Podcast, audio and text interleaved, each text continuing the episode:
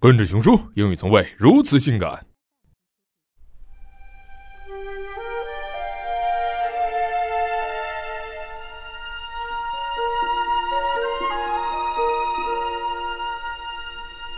Go to sleep, my little one. The sun has said goodbye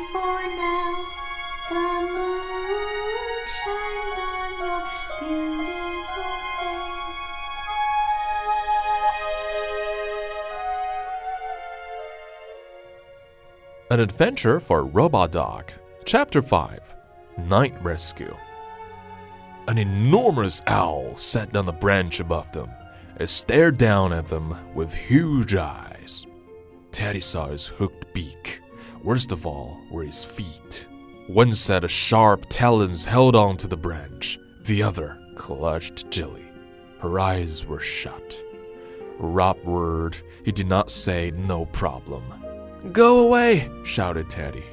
The owl lifted his big wings and hissed. It stared at Teddy, then it blinked and turned his head. Teddy looked at Rob's light. The owl did not seem to like the brightness. It was then that Teddy had his best idea. He whispered to Rob. Rob nodded and started to talk. Hi there. Good evening. I think you may have made a mistake. The owl did not move. I expect you think you have a mouse there, Rob went on. Now, I have to tell you something. Mice do not wear sparkly dresses, no, sir. As Rob talked, Teddy got hold of a branch. He started to climb. Oh, so that was what his claws were for. He moved very quietly. He climbed higher and higher. Soon he was just under the owl's branch. Poor Jilly hung down from the owl's talons. Teddy saw her open one eye. He let one hand drop towards him. She gave a tiny nod. Now, shouted Teddy, and he roared a grizzly bear roar. Rawr! He almost frightened himself. Rob turned his light straight into the owl's eyes. Teddy grabbed Jilly's hand and pulled. Jilly kicked hard. The owl raised his big wings, then it flapped away. Jilly and Teddy tumbled down through the leaves. They sat on the ground. All three had a big hug until they felt better. You see, said Rob, no problem. The sky looked lighter.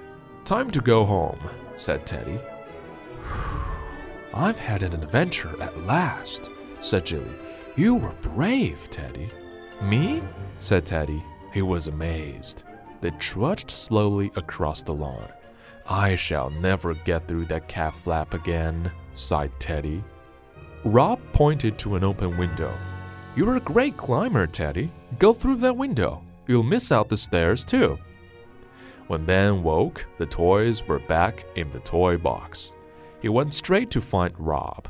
He did not notice Jilly, but he did notice Teddy. Yuck, Teddy, he said. You're all damp. He sat him on the radiator. Come on, Rob. He ran downstairs. I'm just gonna have a snooze, said Teddy. It was lovely and warm on the radiator. Adventures do wear you out, don't they? They do, said Jilly. Will you be all right up there? Uh, no problem, said Teddy sleepily.